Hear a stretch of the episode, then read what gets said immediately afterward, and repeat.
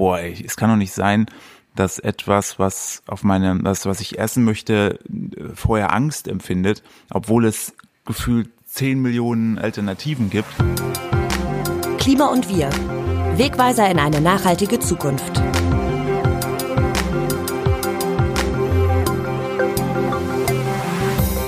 Hallo und willkommen zu Klima und Wir, dem Podcast zu Klimawandel und Zukunftsfragen vom Redaktionsnetzwerk Deutschland. Ich bin Maximilian Arnhold und freue mich, dass ihr eingeschaltet habt zur ersten Folge im Jahr 2023. Erstmal ein frohes Neues. Zum Jahresbeginn boomen ja all die Ratgeber und Tipps, gute Vorsätze haben Hochkonjunktur. So vermeiden sie Stress. So kommen sie erfüllt durchs neue Jahr. Das müssen sie 2023 unbedingt ausprobieren. Vieles davon hat mit Essen zu tun. Ein guter Vorsatz lautet oft, gesünder ernähren, weniger Fleisch. Tja, weniger oder gleich gar keins. Und was ist, wenn ich auf alle tierischen Produkte verzichte? Es wird im Jahr 2023 niemanden mehr vom Hocker hauen, wenn ich sage, eine pflanzliche Ernährung ist besser fürs Klima und die Umwelt. Aber warum eigentlich? Wir schauen heute darauf, wo die Vorteile und Herausforderungen von Veganismus liegen, wie man vegan wird und ob VeganerInnen wirklich die besseren Menschen sind. Ich spreche dazu mit einem passionierten Influencer, der einer riesigen Netz-Community Lust macht auf gutes Essen ohne Tierleid. Aber überzeugt euch selbst. Viel Spaß! Philipp Steuer ist Veganer, Kochbuchautor und Influencer und erreicht auf seinem YouTube-Kanal über 225.000 Menschen. Als Kind aß er im Amerika-Urlaub genüsslich Steak zum Frühstück und mit 25 postet er auf Instagram, Fleisch ist mein Gemüse bis sich plötzlich alles ändert. Wir wollen erfahren, wie. Hi Philipp, frohes Neues und schön, dass du da bist. Frohes Neues und äh, ich freue mich hier zu sein bei dir. Es gibt in Vorgesprächen manchmal so eine Quatschfrage, die man stellt, um zu schauen, ob der Ton passt. Du bist jetzt der Erste, dem ich sie, glaube ich, wirklich als Eingangsfrage stellen kann. Und zwar, was hast du heute zum Frühstück gegessen? Äh, das kann ich dir ganz simpel sagen. Meine Frau macht fantastische Overnight Oats, also Haferflocken äh, mit äh, Pflanzenmilch dann sind da noch Leinsamen drin und dann äh, wird das halt miteinander verquirlt in den Kühlschrank gestellt, dann quillt das über die Nacht auf und wir packen dann noch Proteinpulver rein und frühst dann garnieren wir das so mit so getrockneten Apfeldingern und so Soja-Crispies. Äh, klingt jetzt alles vielleicht am Ende fancy als es ist, aber Ende ist es einfach nur so Haferschleim innen ziemlich geil und lecker und sattmachend. Ähm, und das essen wir eigentlich aktuell ja seit einigen Wochen und äh, wird nicht langweilig. So startet man sozusagen versüßt in den Tag. Richtig. Du erreichst auf den verschiedenen sozialen Netzwerken wie YouTube, Instagram, TikTok Hunderttausende. Hey, ich bin Philipp und koche total gern, steht in der Beschreibung deines YouTube-Channels. Mhm. Mit dem Kanal hier möchte ich zeigen, dass man unfassbar leckere Dinge in der Küche zaubern kann, ganz ohne Tiere. Dann klären wir doch gleich mal zu Beginn, wie bist du denn Veganer geworden? Du bist jetzt 32, mit 25 warst du es ja noch nicht. Und wir haben eine Kategorie dazu, die nennt sich Kippschalter. Richtig, also bei mir war es tatsächlich so, ähm, wie gesagt, ich habe wirklich jahrelang einfach sehr gerne Fleisch gegessen, habe mir auch wirklich keinen Kopf gemacht. Ich wusste zwar, dass da, dass es wahrscheinlich alles nicht so gut sein kann und irgendwo es wahrscheinlich Nachteile für alle gibt, wenn so ein äh, Hackfleisch irgendwie 99 Cent kostet. Ähm, aber ich wollte auch irgendwie die Wahrheit für mich nicht so richtig klar wahrhaben. Meine Schwestern sind früh, wo ich, äh, ich habe zwei ältere und eine jüngere Schwester und die älteren sind früh damals äh, vegetarisch geworden, was ich auch nicht verstehen konnte, wobei eher pesketarisch oder die weiter Fische gegessen haben, was ich auch so ein bisschen dann sagte, okay, cool, na, macht mal. Ähm, und äh, habe dann, ja, so einfach gelebt, gelebt und irgendwann natürlich steigt so das Bewusstsein, wenn man so ein bisschen offen durch die Welt geht, hier und da die Reportagen sieht und ähm, dann irgendwann das Ganze hinterfragt. Und bei mir war es so, dass ich dann irgendwann gesagt habe, okay, Fleisch kann ich auf jeden Fall challenge-mäßig mal verzichten, ich werde mal vegetarisch, ähm, aber ich möchte ungern jetzt irgendwie Süßigkeiten und so ein Kram aufgeben. Und ähm, dieser Kippschalter-Moment, äh, den, den du so schön gerade angeteased hast, kam bei mir, als wir eine, ähm, nachmittags irgendwie durchs TV-Programm geseppt haben und bei irgendwie ARD, ZDF irgendwo so kleben geblieben sind. Und da gab es eine Doku über über die Fleischproduktion ohne schlimme Szenen. Also nicht diese klassischen krassen ähm, in your face mhm. Dokus, wo du denkst so nach zwei Sekunden ich kann nicht mehr, ich kann es nicht, ich kann es nicht ertragen.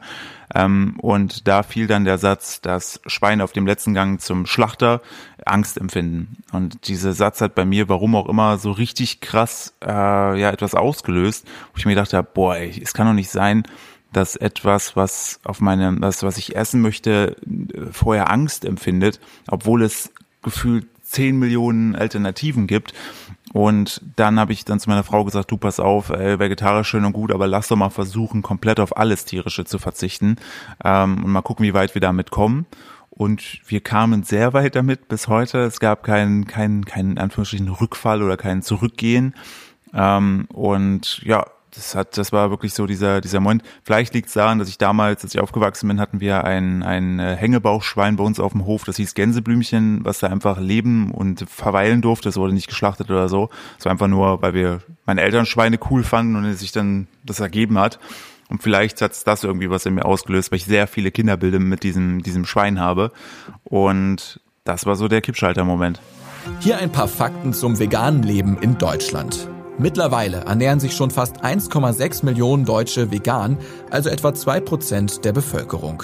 7,9 Millionen bezeichnen sich als vegetarisch, sie machen etwa 10% der Deutschen aus.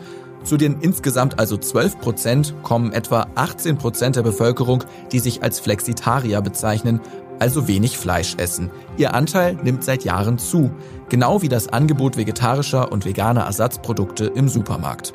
Ein Treiber dieser Entwicklung sind junge Leute im Vergleich mit der Gesamtbevölkerung ernähren sich doppelt so viele 15- bis 29-Jährige vegetarisch oder vegan. Für viele junge Erwachsene ist der Verzicht auf Fleisch ein politisches Statement. Nun sind wir ja hier in einem Klimapodcast, kurz runtergebrochen, damit wir auch alle ins Boot holen. Warum ist vegane Ernährung gut für Umwelt und Klima? Also es hat verschiedene Vorteile. Also äh, grundsätzlich, ich für meinen Teil, ich bin ethisch motiviert für die Tiere und dann guckst du natürlich weiter, okay, was für Vorteile kann es noch haben. Ich möchte mich jetzt ungern auf, auf große Studien beziehen, weil Studien ist immer so ein zweischneidiges Schwert. Manche machen Cherrypicking, aber allein der, der, der logische Sachverstand hilft da schon ähm, weiter, wenn ich sage, okay, wenn ich Tiere esse aus dem Supermarkt, weiß ich gar nicht, woher kommen die. Wurden die jetzt quer durchs Land gekarrt? Sind da ähm, ne, entsprechend CO2-Sachen entstanden, einfach durch den Transport alleine schon? So, natürlich habe ich das bei Gemüse auch und bei Obst auch, aber ähm, wenn, man, man hat halt die schöne Möglichkeit, wenn man sich nachhaltig irgendwo ernähren möchte und dann das Ganze mit einem regionalen Fokus noch versieht, dann kann man sich halt sehr wunderbar pflanzlich und auch regional entsprechend ernähren, wenn man das möchte. Dahingehend, dass du dann natürlich kurze Anfahrtswege hast. Du hast alles so in Anführungsstrichen in deiner Nähe und kannst da entsprechend natürlich von, vom Ganzen her viel näher sich sozusagen ernähren. Nachgehakt. Die gemeinnützige Klimaschutzorganisation Project Drawdown listet in einem Ranking die wichtigsten Lösungen im Kampf gegen den Klimawandel auf. Überraschung, pflanzenbasierte Ernährung liegt gleich hinter der Lebensmittelverschwendung auf Platz 2. Die Organisation geht davon aus, dass von 2020 bis 2050 zwischen 78 und 103 Gigatonnen CO2 eingespart werden können, vor allem weil durch pflanzliche Ernährung die landwirtschaftliche Produktion umgestellt und Landumwandlung vermieden werden kann, also zum Beispiel keine Wälder mehr für Ackerflächen oder Viehhaltung gerodet werden müssen. Das heißt, Veganismus ist ein riesiger Gamechanger für einen nachhaltigen Umgang mit unseren natürlichen Lebensgrundlagen, Gerade im Hinblick auf die wachsende Weltbevölkerung, seit vergangenem Jahr leben über 8 Milliarden Menschen auf der Erde, brauchen die vorhandenen Ackerflächen ohnehin eine effizientere und sinnvollere Nutzung. Dazu noch folgender Fakt. Jede Kalorie, die durch ein Tier hindurchgeht, bevor wir sie zu uns nehmen, braucht bis zu achtmal so viele Ressourcen, als wenn wir sie direkt als Pflanze in den Mund führen. Davon kann man eine Menge Weltbevölkerung ernähren. Wenn man sich anguckt, so die großen Fleischkonzerne, laut Studien, die ich natürlich als jemand, der sich nur auf Ernährung fokussiert, ähm, nicht zu 1000 Prozent gegenprüfen kann, aber es wird immer wieder das Narrativ erzählt, dass die großen, großen Fleischkonzerne, glaube ich, zu den Top 4 oder Top 5 CO2-Verursachern sind durch die ganze Fleischproduktion. Man muss sich das natürlich vorstellen, Massentierhaltung, wie viele Tiere da auf engstem Raum zusammengekarrt werden das, und dann sozusagen dieser ganze ähm, Betrieb, der Schlachtprozess, überall muss ja Energie verwendet werden und indem ich halt einfach keine Tiere esse, falle ich da gar nicht mehr ins Raster. Und das sind so die Sachen, wo ich sage, okay, das ist so der, das, das, das, das Praktische hinsichtlich Klima und Umwelt, was ich als, als sozusagen Umwelt- und Klima-Laie, weil das einfach gar nicht so mein riesiges Hauptthema ist. Natürlich tangiert es mich, aber ich, ähm, wo, wo ich dann entsprechend sehe, okay, da habe ich definitiv auch einen Impact, den ich nachvollziehen kann. Ja, wir haben im Grunde drei wesentliche Motivationen. Das sind die ethischen Fragen, die dich vor allem motivieren, die Liebe zu Tieren, dass man das Leid nicht verursachen möchte, das sind die Klima- und Umweltaspekte. Und es ist ein dritter noch, die eigene Gesundheit. Wir kommen auf alle noch ein bisschen genauer zu sprechen. Nun ist es ja aber vielleicht nicht ganz leicht, vegan zu sein oder zu werden. Aktuell läuft der Veganuar oder Veganuary, eine aus England stammende Aktion, bei der Menschen dazu motiviert werden sollen, den Januar über auf tierische Produkte zu verzichten und vegan zu leben. Du hast den Veganuar nach Deutschland gebracht, nicht wahr? Erzähl mal warum. Ja, also wie du schon richtig sagst, der Veganuary oder Veganuary, das ist halt, ich habe ich gestern erst wieder festgestellt, ähm, dass es sehr schwer ist für so einen für so einen, für einen deutschen Aus es auszusprechen. Ähm, ich habe das damals mitbekommen gehabt, weil jetzt genauso meine Phase fiel, so vor fünf, sechs Jahren äh, vegan zu werden. Und, oh, ein ernst Leute im Januar vegan, wo kommt das denn her? Dann stellte ich aber fest, so sowas gibt es in der Art und Weise so programmtechnisch, dass man sagt, okay, man wird wirklich an die Hand genommen über mehrere Tage oder in besprechen den ganzen Januar über äh, und dann versorgt mit Informationen, alles kostenlos, ähm, Rezepte, Ideen und so weiter. Das fand ich alles sehr, sehr spannend. Ich bin aber eben auch studierter Journalist und habe mir dann gedacht gehabt, Moment mal, die Informationslage, die halt aus England kommt, alles englischsprachig damals noch, das fehlt irgendwie voll noch in Deutschland. Und ich hab da bin da selbstbewusst genug sein zu sagen, okay, das kriege ich doch auch in cool hin, ohne dass ich eine fette Organisation hinter mir habe, weil ich einfach einfach aus meinen Erfahrungsberichten berichte, so wie ich es auf YouTube mache und habe dann damals geguckt, okay, Veganur wäre das das deutsche Pendant äh, und war auch die URL war auch noch frei, dann habe ich mir die gesichert, veganur.de und habe dann einfach über klassisch Mailverteiler das Ding dann ähm, getestet, kam super an und bis heute erzählen wir, also es ist jetzt wie gesagt im fünften Jahr sind wir jetzt, also der läuft aktuell, also wenn man das hört, das Praktische ist erst so aufgebaut, Du kannst dich ja nach wie vor anmelden, kannst aber die zurückliegenden Episoden, alles was geschickt wurde, die einfach durchlesen. Also Rezeptlisten, Einkaufslisten, man kann alles sozusagen rückwirkend sich noch anschauen, egal wann man jetzt rein startet. Das ist der Vorteil, so wie das ganze Ding jetzt aufgebaut ist. Und ich habe wirklich jedes Jahr, wenn dann Januar ist, schreiben mir Leute, krass, schon wieder ein Jahr rum, äh, 2020 habe ich zum ersten Mal bei dir mitgemacht und ich bin seitdem vegan oder ich ernähre mich seitdem veganer oder vegetarischer. Also der Impact ist wirklich nachhaltig und ich äh, bin selbst immer wieder erstaunt, wenn ich dann irgendwie Leute treffe, die meinen, ja, damals habe ich beim Veganer mitgemacht und voll gut. Und ich denke, krass, ey, ne? Also, weil, finde ich, wenn man so Content erstellt, man ist ja in so einer Produzierwut irgendwo, dass du gar nicht mehr genau weißt, was habe ich eigentlich alles rausgehauen und hier und da. Und dass sich aber Leute immer so essentiell dann an so Sachen erinnern, ähm, zeigt mir natürlich auch, was das für einen Impact haben kann. Natürlich gepaart auch mit ähm, diesen sehr, sehr gehypten Neujahrsvorsätzen, wo Leute immer sagen, okay, ich habe jetzt irgendwie scheiße gerade die letzten Monate gelebt, aber jetzt im Januar, da schmeiße ich alles um. Also das ist so schön der Gedanke halt ist. Ja, an der Stelle auch noch ein schöner Tipp für diejenigen, die jetzt diese Folge hören und noch nicht beim Veganuar dabei sind. Ähm, könnt ihr ja nochmal ausprobieren rückwirkend. In deinem neuen Buch Gemüse ist mein Fleisch beschreibst du fünf Phasen der Veganisierung. Ablehnung, Interesse, Euphorie, Ernüchterung und schlussendlich die Veränderung.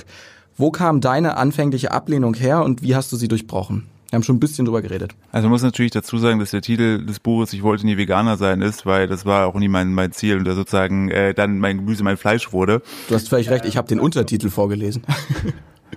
Ja. Ich wollte, ich wollte, ich wollte dich gar nicht so korrigieren, sondern einfach nur sagen, das war eigentlich dieses, ich wollte nie Veganer sein. Das ist wirklich nach wie vor, hättest du mich vor sechs Jahren gefragt, ich sage, auf gar keinen Fall. Ich kenne nur Veganer, die ich fürchterlich finde. So möchte ich nicht sein. Und, äh, und ich liebe Fleisch. Also das wäre so, das war der, der, äh, die Komponenten. Ähm, richtig. Also es gab einfach fünf Phasen, die ich selbst durchlebt habe. Und ähm, jetzt habe ich tatsächlich in dem ganzen Wust nochmal deine Frage vergessen. Von daher gerne nochmal her damit. wo, wo deine anfängliche Ablehnung herkam. Aber wir können das auch ein bisschen ausweiten und dieses Image des nervigen Veganers auch nochmal durchstoßen. Warum ist das immer noch so ein Reizthema? Ähm, ich habe selbst äh, erst durch diesen ganzen Prozess gemerkt, eigentlich, woher, woher sozusagen das Ganze kommt. Und der Punkt ist einfach, wenn man sich vor allen Dingen in der Anfangszeit, also ist, bei jedem natürlich unterschiedlich, kann aber aus mir sprechen, von mir sprechen, ähm, wenn du dich in der Anfangszeit mit diesen Themen, mit Tierleid, ähm, mit den ganzen Haltungsbedingungen, mit den ganzen Sachen, die wir Menschen eigentlich Tieren antun, ähm, beschäftigst äh, und du ein halbwegs empathischer Mensch bist, dann wird irgendwann äh, in dir eine Art Wut automatisch hochkochen, weil du denkst, ey, wie kann es das sein, dass wir das und das und das machen? Obwohl es einfach eigentlich sehr, sehr gute Alternativen gibt. So. Und dann ist man schnell, je nachdem, was für ein Umfeld man sich befindet oder ähm, inwiefern man sich bestätigt fühlt, ist man sehr schnell in diesem, diesem Modus zu sagen, okay, ich muss jetzt mein Umfeld wachrütteln, das kann so nicht weitergehen. Das wird schnell zu einem Aktionismus. Die Sache ist aber, was ich selbst festgestellt habe, ich war genauso, ich habe mir auch gedacht, ey, es kann nicht sein, dass du da entsprechend, dass das wir jetzt so und so machen. Ähm, und dann merkst du aber, wenn du zu druckvoll dieses Thema angehst, dann wirkst du sehr schnell wie jemand mit einem erhobenen Zeigefinger und sehr oberlehrerhaft, ähm, was ich nicht cool finde, was glaube ich kaum Mensch cool findet, der dann sagt, hey, lass mich doch jetzt mal in Ruhe, das sind jetzt dein Problem, ne? mach du dein Zeug, ich mach mein Zeug. Und somit kommst du aber dann, du prallst halt wirklich an der, an der, an der Mauer einfach ab, an einer Ablehnungsmauer. Und das war bei mir exakt so. Ich kannte halt auch dann, also wenn man so, wenn ich da mal mit Veganern in, in Kontakt war, ähm, war es dann so, dass es, dass da ein paar Beispiele waren, zumindest zum Anfang, wo ich dachte, boah, also irgendwie wie die das Thema angehen, ist mir irgendwie viel zu krass. Ja, ich weiß, dass das alles nicht cool ist, aber ich will das nicht irgendwie immer dieses Gefühl haben, dass ich was schlecht mache. Und bin dann aber zum Glück, und das ist halt der, der schöne Punkt, ähm, dass es auch sehr, sehr viele äh, VeganerInnen da draußen gibt, die komplett anders sind, die sehr offen sind und halt sagen, hey, guck mal, wenn du Fragen hast, komm jederzeit zu mir. Wenn wir essen gehen wollen, willst du mal was Veganes probieren? Es gibt super leckere Sachen. Also eher ein, komm, ich zeig dir das, komm zu mir, wenn du Fragen hast, ich supporte dich. Aber ansonsten, ne, ich, ich kann dich ja nicht zwingen. So. Und ähm, genau zu dieser Sorte wollte ich dann sozusagen auch gehören. Man muss natürlich auch dazu sagen, dass ich auch finde, dass dieses ganze militante Veganertum. Ich verstehe es, dass es das gibt und ich finde es auch in Anführungsstrichen gut, dass es Leute da draußen gibt, die wirklich krass drauf aufmerksam machen, was es für Leid gibt, die in die in die ähm, Betriebe reingehen, die die entsprechenden Aufnahmen machen, die auch die Diskussion auf der Straße suchen. Ich, also wirklich habe Respekt vor den Leuten, die auch dann sozusagen dieses ganze diese ganze Ablehnung überhaupt erst mit klarkommen. Und wir haben ja entsprechend alle das Ziel, das Leben für die Tiere besser zu machen, mehr den Fokus darauf zu richten. Und so Menschen helfen natürlich auch zu sagen, okay, dass die verbreitern das Spektrum zwischen Schwarz und Weiß und geben so Extreme ab. Und ich kann dann sozusagen, kann dann für mich sagen, okay, ich versuche äh, die, die Grautöne dazwischen zu sein und irgendwie alle so zueinander zu bringen, äh, und wenn ich alle Seiten auch verstehen kann das ist so der, der, der, der Hintergrund meiner Arbeit, die, die ich dann immer wieder versuche neu zu evaluieren und ähm, mich da wieder einzupendeln. Hm. Du hattest so einen Moment an einer Dönerbude mit einem Kumpel, der dich ein bisschen rausgeholt hm. hat aus dieser Verdrängung, oder? Ja, also ich war damals gab äh, ein, ein Event, in dem ich teilgenommen habe, wo mein, mein Bekannter auch teilgenommen hat, der war halt vegan, das wusste ich auch. Dann sind wir halt zu einer, zu einer Dönerbude um die Ecke und ich habe halt wie immer klassisch alles bestellt. Also, also einfach immer alles wie alles, äh, nur ohne Zwiebeln, weil ich an dem Tag auch noch sprechen musste. Äh, und mit Soße natürlich. Und äh, bei ihm war es halt so, dann einfach zu sagen, so ja, ne, also ich bekomme Brot und Salat, habt ihr Soße, vegane Soße, nein, dann ja, dann einfach so. Und obwohl er gar nichts irgendwie in meine, meine Richtung gesagt hat, also er hat es überhaupt nicht in irgendeiner Art und Weise äh, mir aufs, auf, im wahrsten Sinne aufs, aufs Brot geschmiert, habe ich mich richtig irgendwie schlecht gefühlt, weil ich dachte, ja toll, weißt du, du nimmst es hin, dass jetzt so ein trockenes Brot mit ein bisschen Gemüse da vom, vom äh, Dönermann in Anführungsstrichen zu, zu, zu nehmen. Und ich hier bin der Blöde, der sich hier da gönnt, obwohl ich weiß, dass es scheiße ist. Und Wissenschaftler haben das auch untersucht und das festgestellt, dass das Ganze irgendwie das, das, die nennen es so das Meat-Paradox, also das Fleischparadoxon. Ähm, weil wir in so einer Dissonanz irgendwie in unserem Kopf stehen. Wir wissen, dass es schlecht ist, wir machen es aber trotzdem und das führt irgendwie und dann werden wir, kriegen wir sozusagen von anderen Menschen vorgelebt. Und das macht uns dann erstmal so ein bisschen konfus und teilweise auch wütend, so dass wir dann erstmal sagen, ja nee, also ihr seid ja auch scheiße, einfach um irgendwie sich selbst das rechtfertigen zu können, obwohl man ne, weiß, dass man vielleicht Blödes tut, es trotzdem tut. Ähm, das ist ähm, ein sehr spannender Moment gewesen, der auch sich echt bei mir krass festgesetzt hat. Momente, wie man aus der Ablehnung rauskommt. Oder auch populäre Argumente gegen Veganismus und wie man sie entkräftet. Hast du Lust auf eine Runde Bullshit-Bingo? Immer, dafür bin ich da. Okay, dann geht's los. Erstens, Menschen stehen über Tieren, beziehungsweise es sind ja nur Nutztiere. Ach, das ist äh, ein, eine Sache, wo ich mir denke, wann verstehen wir Menschen endlich, dass äh, Tiere mit uns auf der Welt sind, nicht für uns? Ähm, weil wir reden immer über Nutztiere, reden immer, ja, die haben doch gute Haltungsbedingungen, die haben ja das, das und das. Und der Punkt ist, ja, keiner von uns würde mit den Tieren tauschen wollen, weil wir halt die Regeln aufstellen. Also das habe ich auch an, an, an Weihnachten, habe ich dann ging es ja um die typische Entenbrust, ähm, dann auch gesagt gehabt, wo ich zu den Leuten meinte, ja Leute, Alter, wenn, wenn, also ja, er sagt dann so, ja, die Enten sind, also ich war direkt im Austausch in der DM, nicht jetzt, dass ich da irgendwie groß polarisieren wollte. Also für mich auch der Punkt so, ja, ja, wir, wir haut euch da die Enten rein, du, du als Person haust dir da die Ente rein, aber wenn du die jetzt fragen würdest, was, was würde die denn sagen? Und dann gab's original diesen Kommentar, ja, danke, dass du alles von mir verwertest. Und ich denke mir, oh. nee, also das würde halt die Ente wahrscheinlich nicht sagen. Mhm, da mache ich direkt weiter. Zweitens, aber sie hatte doch, nehmen wir die Ente, aber sie hatte doch ein schönes Leben. Ja, das ist auch ein, ein beliebte, eine beliebte Aussage. Aber da sage ich, so ein schönes Leben zeichnet sich doch auch durch ein langes Leben aus. Und ähm, da könnte man jetzt, wenn man im Aktivismus wäre, könnte man sagen, hey, Person X, du hast doch auch ein schönes Leben. Hättest du jetzt ein Problem damit, wenn ich deins beende?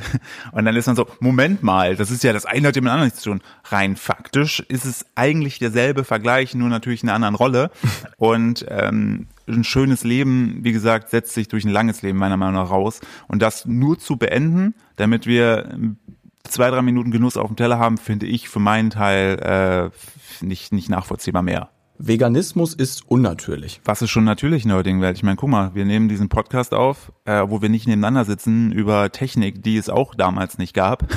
Und ähm, wenn wir, wenn wir über Natürlichkeit reden, dann müsste man sagen, okay, was ist in dieser Welt überhaupt schon natürlich? Eigentlich ist nichts mehr natürlich. Wir leben in einem komplett unnatürlichen Umfeld und äh, müssten eigentlich, wenn wir sagen, okay, wir sind wirklich natürlich, da musst du irgendwo im Wald leben, in der Höhle äh, und dir deine eigenen Sachen schmieden. Also das ist ja der, der Punkt, dass diese Unnatürlichkeit selber, es bedeutet ja nicht, dass es schlecht ist. So, also wir haben ja, wir haben ja erst dadurch, dass wir überhaupt ein unnatürliches Leben führen als Mensch, als Menschengattung, haben wir auch wirklich viele tolle Errungenschaften gemacht, dass wir wirklich jetzt äh, eine, eine Bleibe haben, äh, Wärme haben, im Idealfall Licht.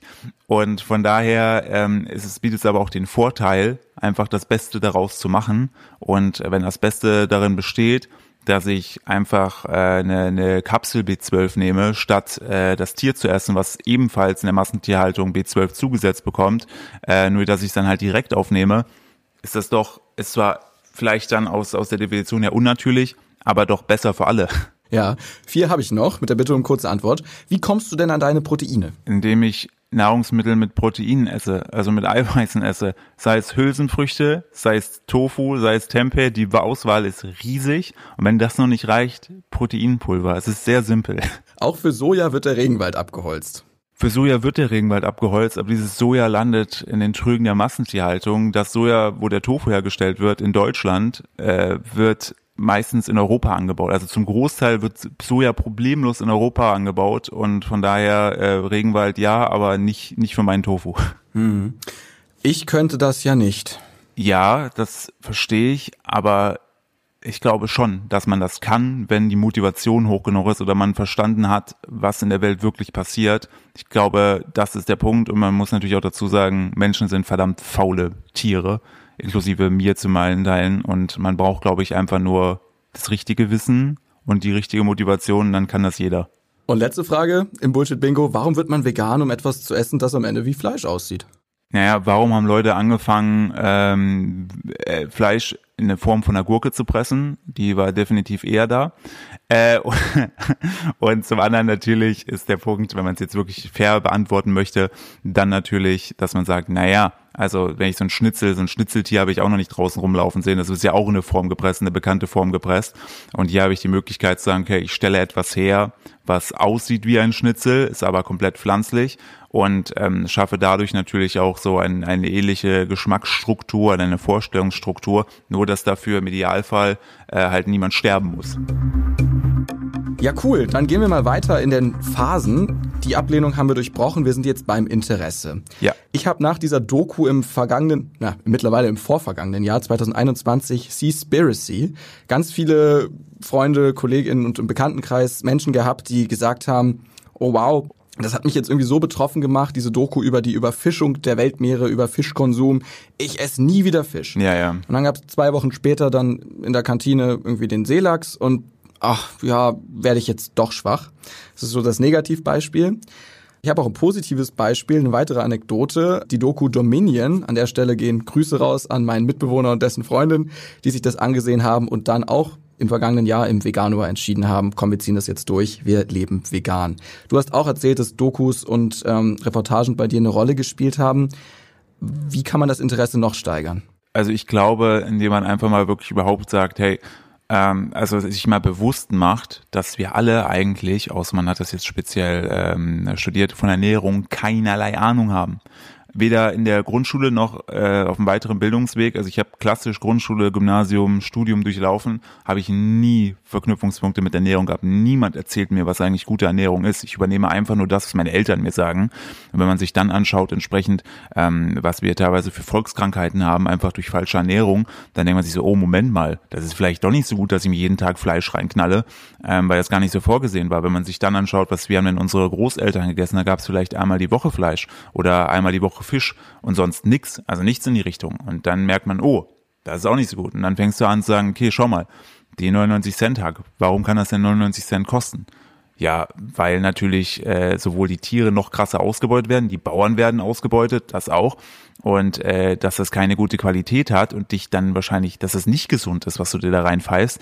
So, also über diesen Punkt erstmal zu kommen und dann auch diesen Mythos zu entzaubern und sagen, ja, aber Ärzte haben ja Ahnung von der Ernährung. Nein, haben sie auch nicht, weil Ernährung so einen kleinen Teil in ihrem Studium äh, wirklich da ist. Natürlich, deshalb gibt es ja Ernährungsberater, Ernährungsexperten, weil einfach Ärzte einfach auch wirklich sehr schlechte Berater oft sind, was Ernährung angeht. Also ich habe auch schon viel mitgemacht, wo ich dachte, boah, krass so. Und ähm, dieses Thema einfach aufzuschlüsseln. Ähm, das ist auf jeden Fall, hat, hat äh, in meinem Umfeld immer geholfen zu sagen, ey, guck dir wirklich mal an, was du dir isst und dann schau mal, ob nicht eine rein pflanzliche Ernährung oder sozusagen das pflanzliche Pendant nicht besser wäre. Und ich rede hier auch ganz klar von Obst-Gemüse-Alternativen, äh, weil man muss auch fairerweise zu sagen, die ganzen die ganzen Alternativprodukte sind natürlich auch stark verarbeitet. Mm. So, aber wenn man sich dann anschaut, die beiden Ernährungspyramiden für Allesesser und vegane Ernährung, die sind sich eigentlich zu einem ganz hohen Prozentsatz sehr ähnlich, denn die Basis einer guten Ernährung ist Getreide, Obst, Gemüse, Wasser. Also diese fetten Blöcke unten ist bei allen gleich und dann kommt links oben so ein kleiner Bereich, wo man sagt so Fleisch und Fisch und das ist halt bei veganer Ernährung dann entsprechend äh, Tofu oder Sojaprodukte oder irgendwie was in die Richtung gehen. Ähm, das ist alles gar nicht so weit auseinander, wie es immer dargestellt wird. Ähm, und an diesem Punkt fängt man schon sagen, ach krass, ich wusste eigentlich bis gerade wenig über Ernährung und ähm, das nimmt so ein bisschen die Angst zu sagen, hey, ab morgen musst du etwas komplett Neues essen, was du noch nie gegessen hast. Das stimmt ja faktisch nicht.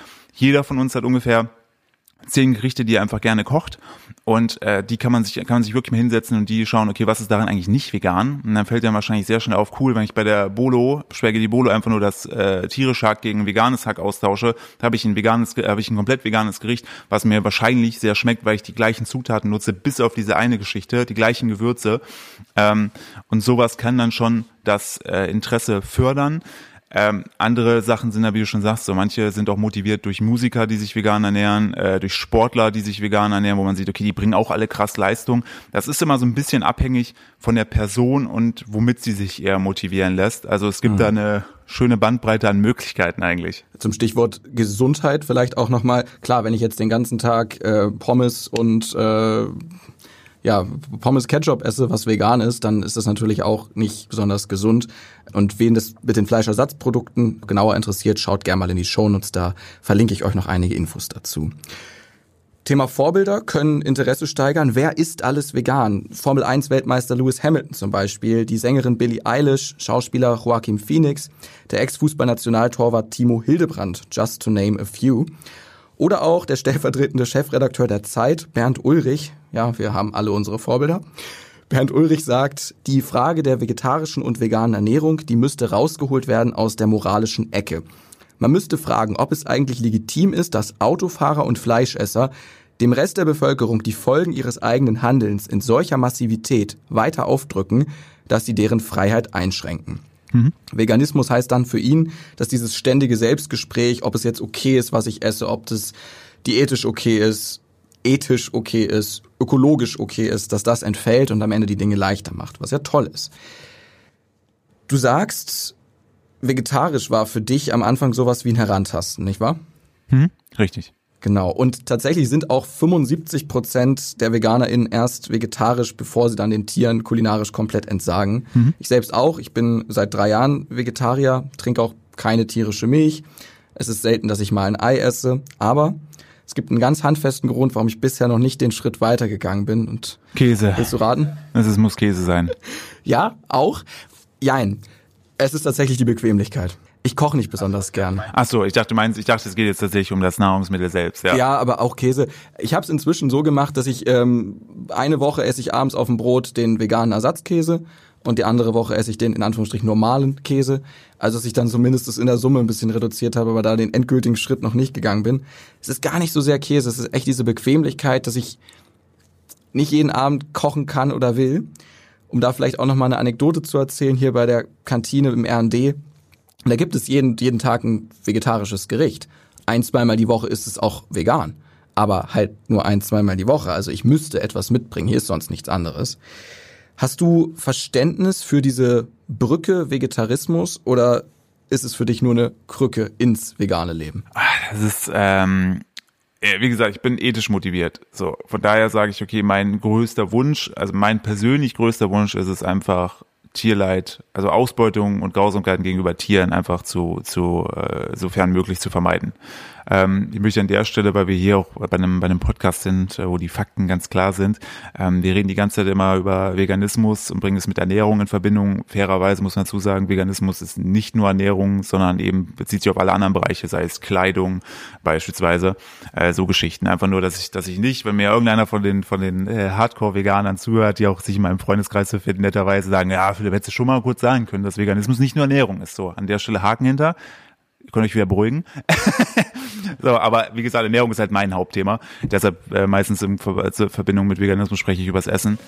Was ist eigentlich vegan? Dazu folgende Definition von der Vegan Society.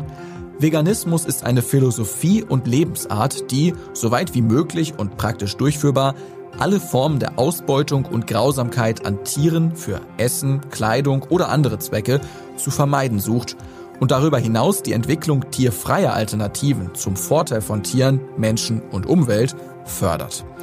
In der Ernährung bedeutet dies den Verzicht auf alle ganz oder zu Teilen von Tieren gewonnenen Produkte. Was viele Leute auch eben ausblenden ist, man sagt, okay, man verzichtet auf Fleisch und dann mache ich ja schon was Gutes. Stimmt. Punkt.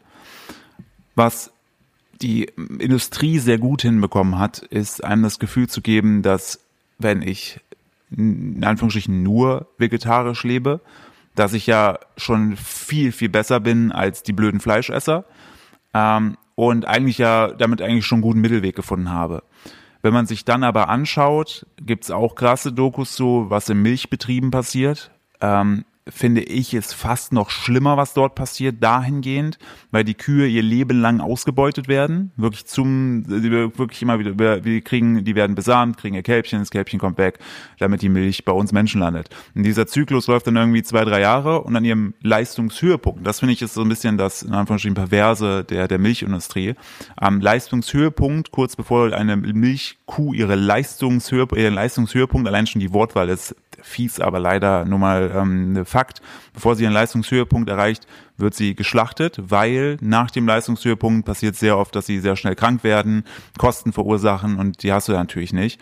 Und äh, dementsprechend finde ich, muss man da mal genauer hinsehen. Dann merkst du, boah krass, da geht's ja eigentlich in Anführungsstrichen wie gesagt noch noch viel schlimmer ab. Gleiches was Eier angeht. Also ja, schön und gut dass das Kükenschreddern entsprechend verboten wurde. Aber was halt auch wieder dann verschwiegen wird, ist, dass die vorher eigentlich zum Großteil gar nicht geschreddert wurden, sondern vergast wurden. Das ist nach wie vor entsprechend ähm, möglich. Und äh, wir haben selbst ein Huhn mittlerweile hier bei uns aufgenommen, ähm, was, was aus der Massentierhaltung kommt. Und wenn ich überlege, wie Ute, so heißt sie, wie Ute aussah, als sie hier ankam, das ist katastrophal. Also das ist, wie ich schon sage, so, wenn wir mal drüber nachdenken, was tun wir Tieren an, ist im ersten Punkt immer das Fleisch und dann immer Eier, also Eier, Milch und diese ganze anderen Tierprodukte, die werden gar nicht irgendwie, sind gar nicht bei uns im Kopf drin. Die Sache mit der Milch heißt künstliche Schwängerung von Mutterkühen in der Massentierhaltung, denen innerhalb von fünf Tagen ihr Kalb weggenommen wird, damit die Milch an den Menschen kommt. Mit 167 Kilogramm pro Jahr gehört Deutschland zu den sieben größten Milchkonsumenten der Welt und verursacht damit im Jahr über 1100 Kilogramm CO2-Emissionen pro Kopf. Alternativen Hafer, Reis, Mandel, Soja, Haselnuss oder Lupinendrinks. Die Sache mit dem Schweinefleisch. Bedeutet, möglichst schnell Sauen zu mästen, die dann industriell getötet werden. Schweinefleisch ist nach wie vor die wichtigste Fleischart in Deutschland. Keine Nation konsumiert im Vergleich so viel wie wir. Von 2000 bis 2021 ist der Pro-Kopf-Verzehr zwar von 61,5 auf 55 Kilogramm gesunken, aber die Schlachtmenge insgesamt ist in den letzten 25 Jahren auf fast 5 Millionen Tonnen gestiegen. Vegane Alternativprodukte heißen Tofu, Soja, Seitan. Die Sache mit den Eiern. Bedeutet, maximalen Ertrag in Legebatterien zu generieren, Hühner legen durch menschliche Züchtung bis zu 300 Eier im Jahr, sind bald danach nicht mehr wirtschaftlich und werden meist nach anderthalb Jahren geschlachtet. Alternative, zum Beispiel Eiersatzpulver aus Ackerbohnen. Und die Sache mit dem Honig. Bedeutet wie bei Eiern und Milch ebenfalls das Wegnehmen von etwas, das die Bienen eigentlich für sich selbst benötigen, was grundsätzlich gegen die vegane Philosophie spricht. Da auch die Honigproduktion profitabel sein muss, ist der Umgang mit den Insekten beim Einsammeln oft unachtsam. Alternativen zum Beispiel Agavendicksaft, Ahorn oder Zuckerrübensirup. Und da nehme ich, sage sage ich ganz klar auch, das hat damit zu tun, dass, dass uns das gar nicht beigebracht wird. Also wir sehe, wir gehen zum zum zum zum äh, Supermarkt mit unseren Eltern als kleines Kind, da wird dir mal eben ein Stück Käse gereicht, ein Stück Fleisch gereicht von der Theke und du als Kind denkst natürlich, ah ja, cool, die schenken mir was und niemand schenkt Blödes als Kind. Und dann denkst du, das ist ja cool. Und dann wächst du damit auf, das ist ja normal, dass wir so etwas bekommen. Von daher nehme ich jetzt erstmal, sozusagen, wenn du sagst, okay, ich ernähre mich vegetarisch und so weiter, ich habe Verständnis dafür, ich habe ja selbst vegetarisch gelebt so. Ähm, für mich selber hätte es aber da nicht aufhören können, weil ich mir denke, im Moment, da ist ja noch mehr Leid, was ich vermeiden kann, wenn ich auch noch aufhöre, entsprechend tierische Produkte zu essen. Und das hat sich bei mir sehr stark manifestiert und deshalb bin ich vegan geworden. Mir ist es wichtig, im Umgang sozusagen mit Vegetariern, wenn sie denn die Fragen haben, die auch auf den Tisch zu bringen. Und ähm, ich finde es deshalb, also ich möchte, ich, ich werte dann nicht, sondern möchte einfach nur aufklären und sagen, hey, selbst wenn ich mich nur also wenn ich mich vegetarisch ernähre, ist es schon ein riesiger Schritt hingehend zu, ich esse irgendwie alles und hau mir bedingungslos alles rein. Ähm, aber das ist noch nicht das Ende vom, vom, vom Tierleid sozusagen. Wenn man möchte, gibt es noch mehr Optimierungsbedarf, der marketingtechnisch einfach oft uns verschwiegen wird. Man sieht ja immer nur, um das dann wieder zu werden, glückliche Kühe auf Weiden. So. Und natürlich gibt es auf dem Dorf Leute, die haben ein paar Kühe, so ein kleiner Milchbetrieb, der hat dann so eine Milchtankstelle, wo du weißt, ah, okay, cool. Aber wenn ich im Supermarkt Milch kaufe, kommt das nicht von, äh, von, von einem örtlichen Betrieb, also von, äh, kommt das nicht aus einer Umgebung zu einem hohen Prozentsatz, wo, wo die Milch aus dem Euter gestreichelt wird und das Kälbchen daneben steht. In der Phase der Ernüchterung gibt es mindestens drei weitere Widerstände. Erstens, es ist zu fancy. Viele der veganen Rezepte setzen Inhaltsstoffe oder Produkte voraus, die quasi niemand im eigenen Haushalt hat oder die man im Supermarkt gar nicht so leicht findet. Zweitens, der Geschmack ist natürlich anders als bei den herkömmlichen Produkten, die man schon kennt. Philipp spricht bei den Ersatzprodukten folglich auch nicht vom Ersatz, sondern von Alternativprodukten. Es ist einfach anders. Und drittens, die Verfügbarkeit. Ich würde mal sagen, da gibt es einen gewissen Großstadtvorteil. Grundsätzlich ist es im Berliner Kiez natürlich leichter als vielleicht anderswo, auf dem Dorf in Sachsen-Anhalt zum Beispiel, an vegane Produkte zu kommen. Aber auch generell ist es von Supermarkt zu Supermarkt sehr unterschiedlich, wie breit das Angebot ist. Und wie kommen wir da raus? Nun ja, erstmal leichte Rezepte probieren, sich auf den neuen oder alternativen Geschmack einlassen. Man kann ja immer zum alten zurück, wenn man das denn möchte. Und Supermärkte, Wochenmärkte, Bioläden, Orte finden, an denen das Angebot größer ist. Du sagst, der Veganer ist dem Veganer sein größter Feind. Es gibt ja. oft ja auch diese Vorwürfe der Heuchelei, gerade dann auch im Netz, wo du unterwegs bist. Ne? Wenn ich jetzt eine Avocado kaufe oder Chiasamen, dann sind die ja auch nicht regional oder ökologisch unbedingt aus ökologischem Anbau. Was natürlich berechtigt ist, aber es macht ja ein völlig neues Feld auf. Erstmal geht's ja nur um die Ernährung, in Anführungsstrichen. Müssen VeganerInnen die besseren Menschen sein? Nee, also ich kenne genug Arschlöcher, die vegan sind, aber ich kenne genug auch Menschen, die sich nicht vegan ernähren, auch Arschlöcher sind. Also ich glaube, die Arschlochquote ist halt äh, unabhängig der Ernährung. Also eine Ernährung, finde ich, sagt nicht direkt etwas über den Menschen selber aus. Ähm, wie gesagt, das ist halt, was ich auch immer spannend finde, die Diskussion hatte ich gestern noch. Man redet immer die Avocado schlecht, zu Recht zu den, zu den Werten, die ich verstehe und ähm, ne, was so Wasserverbrauch angeht, Anbau und so weiter angeht, das ist echt eigentlich zumindest meiner Wahrnehmung her eine Frucht ist, die auch wieder, auch da steckt wieder, damals haben sich Avocado-Bauern zusammengetan, extrem viel Marketingbudget gehabt und plötzlich siehst du beim Super Bowl, beim Football in Amerika in der Halbzeitpause, was sauteuer ist, Werbung für Guacamole. Warum? Weil sie einfach das Geld haben, einfach sozusagen das Produkt dort pushen können was ich finde vollkommen irgendwie mal vergessen wird, sind Bananen beispielsweise. So der Deutsche, also wir Deutschen sehen Bananen als natürliches, als natürliches Obst im Regal und ich bin schon, meine Familie wohnt genau am Ende, anderen Ende von Deutschland. Ich bin schon sehr oft durch Deutschland gefahren. Ich habe aber noch nie irgendwo Bananenbäume hier gesehen. Heißt ja rein faktisch, so viel Bananen, wie wir essen, wenn man da mal hintergehen würde, sagen würde, hey, Moment mal, eigentlich ist es alles irgendwo eine Art Kompromiss. Ich glaube, niemand von uns kann perfekt leben. Wir können aber zumindest den Versuch unternehmen, hier und da die Stellschrauben, die für jemanden zu passen, anzuziehen. Und äh, da entsprechend zu gucken, kann ich es vielleicht besser machen oder kann ich eine Entscheidung treffen, öfter eine Entscheidung treffen, so wie du sagst, hey, die eine Woche ernähre ich, äh, mache ich, packe ich mir äh, veganen Käse drauf und äh, die andere Woche kauf, packe ich mir tierischen Käse drauf, dann ist das ja schon mal eine Verbesserung zum Status quo. So. Und ich glaube, solange wir im Hinterkopf, also solange wir uns auf einem Weg befinden, wo wir sagen, okay, ich versuche immer sozusagen das zu verbessern in meinem Tempo, dann ist es, finde ich, fördernswert.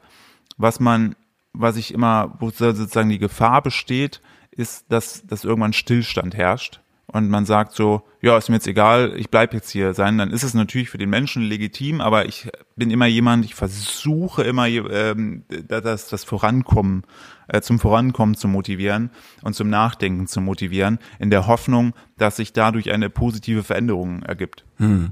An der Stelle eine Nachfrage. Das Ganze ist natürlich jetzt auch zu deinem Geschäftsmodell einfach geworden. Wie willst du denn an Menschen rankommen, die einfach nicht erreicht werden wollen, so wie dein 25-jähriges Ich? Indem ich einfach weiter mein Ding durchziehe, ähm, zeige, wie einfach eigentlich die Sachen gehen, weil ich merke, dass zum Beispiel jetzt beim Veganer dieses Jahr äh, schrieb mir eine, hey, ich bin schon seit vier Jahren vegan oder so, aber ich drucke gerade deine Mails für meine Oma aus. So, wo ich denke, okay, die Oma hätte ich wahrscheinlich vorher nie über meine Kanäle erreicht. Also sozusagen, es spricht sich über die Masse ein Stück weit drum. Ähm, aber ich versuche auch dahingehend Akzente zu setzen, sagen, okay, ich versuche nicht nur zu kochen. Zum Beispiel eine, eine große Leidenschaft ist bei mir zum Beispiel das Laufen, also Joggen gehen. Und bin, bin selbst Marathon schon gelaufen, so nicht schnell, wirklich gar nicht, also gar nicht kompetitiv. Es geht mir eher darum, okay, schaffe ich diese körperliche Herausforderung? Ja, nein. Und ähm, das hat natürlich auch eine gewisse Strahlkraft für Menschen, die vielleicht eher aus der sportlichen, gesundheitlichen Sicht kommen und dann bei mir sehen, hey, Moment mal, der schafft es auch, obwohl er sich komplett vegan ernährt, dann ist vielleicht doch nicht alles schlecht, wie ich dachte. Also es gibt so verschiedene Ansatzpunkte, wo man sagen kann, okay, da, da, da versuche ich einfach aus meinem Leben die Aspekte rauszukristallisieren, die für andere spannend sein könnten. Aber am Ende des Tages kann ich niemanden zwingen, der nicht möchte. Ich kann nur versuchen, äh, der vegane Mensch zu sein, den ich vor fünf, sechs Jahren vielleicht cool gefunden hätte. Ähm, da arbeite ich jeden Tag dran eigentlich. Der Wandel zum Veganismus, der ist vor allem weiblich. 70 Prozent der VegetarierInnen und VeganerInnen sind Frauen. Glaubst du, dass es auch ein Problem ist, dass Fleischessen oft noch als Teil von Männlichkeitskultur gilt? Also dieses Jagen, Metzgern, Grillen. Und was kann man dagegen tun? Ja, also definitiv, definitiv. Wenn ich auf meine Statistiken gucke, dann ist auch wirklich, glaube ich, 85 Prozent laut Instagram weiblich definierte Nutzer. Ähm, und das merke ich auch so im Umfeld sind, wobei es hat sich ein bisschen gewandelt. Mein Freundeskreis natürlich äh, neigt man dann dazu, so ein bisschen äh, logischerweise mit Leuten abzuhängen, die ähnliche Werte vertreten. Von daher ist bei mir sowohl vegane Frauen als auch vegane Männer in meinem Umfeld.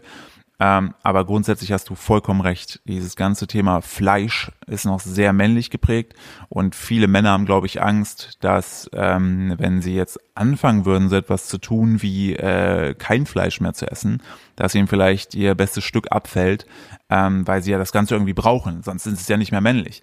Ähm, da spannender Ansatzpunkt ist ja auch, äh, ich bin auch Fußballfan, damals gab es ja auch so einen Skandal, wo der eine Torwart Tim Wiese ein pinkes Trikot trug und alle Leute so dann, die Männer sich drüber lustig gemacht haben. Wenn man mal eine Geschichte zurückgeht, rosa war sehr lange bei königlichen Familien eigentlich genau die Kleidungsfarbe für Männer, weil rosa die abgeschwächte äh, Form von Blut, von Blutfarbe war. Blut im Sinne von Krieg. Ich bin ein krasser Krieger, deshalb tragen kleine Jungs rosa. Und das hat sich dann damals in, äh, bei den Preußen äh, geändert, dass dann plötzlich das Blau für Jungs war und das Rosa für Mädchen. Also allein rein geschichtlich betrachtet äh, ne, sieht man immer wieder Veränderungen. Ähm, und der Witz ist, finde ich, was so dieses Fleischding angeht, da kommt dann oft mal der Spruch, ja, so ein Löwe würde ja auch Fleisch essen. Und dann denke ich mir so, ja, ja, der Löwe hat ja auch A, gehen die Löwinnen jagen, das an der Stelle. Und B, der Löwe, der hat ja keine Option, der muss es ja machen, weil er halt auch noch äh, so biologisch drauf ausgelegt ist. So, du selbst, also als jemand, der mir das dann sagt, na, der Löwe ist ja auch Fleisch, das ist mein Grund, warum ich Fleisch esse, sage ich, naja, aber du jagst ja selbst nicht. Du gehst zum Discounter und bezahlst dadurch andere dafür, dass sie für dich jagen. Also das schon mal zurück zur Männlichkeit. Ähm, aber um den ganzen Dings runterzumachen, ja, das ist nach wie vor sehr, sehr krass geprägt. Ich war auch mal Teil einer Dokumentation, wo ein Dorf sich komplett auf vegetarisch, also Fleisch, nur fleischlos eingestellt hat. Äh, da sind Leute demonstrieren gegangen, weil sie Sorge, also weil, und haben Fleisch gehortet, weil sie Sorge hatten, dass einen das jemand wegnimmt. Aber das ist halt sehr tief verankert.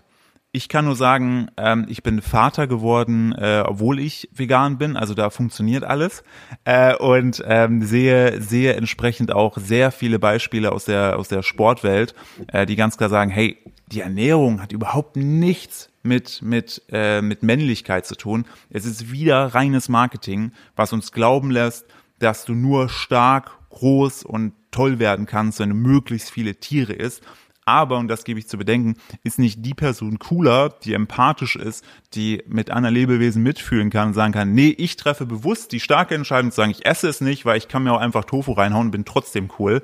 Ähm, das möchte ich äh, an der Stelle nur äh, auf den Tisch geben und äh, hoffe, dass sich da gesellschaftlich auch einiges tut. Jawohl.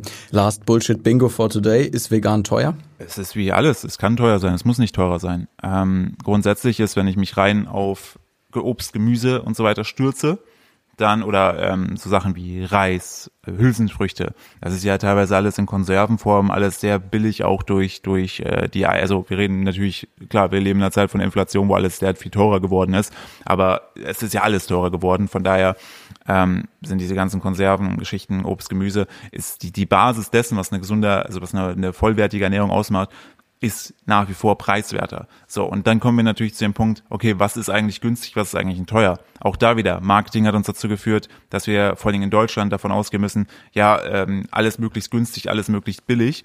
Äh, wenn man sich dann aber mal hinstellt und sagt, okay, was kostet eigentlich, weiß ich nicht, so 500 Gramm Biofleisch, also wirklich hochqualitatives Fleisch, was ich mir dann beim Metzger vielleicht hole, dann sind wir plötzlich auch in einer ganz anderen Euro-Region als bei Billigfleisch, was wir uns irgendwie aus dem Regal beim, beim, bei einem Discounter rausholen.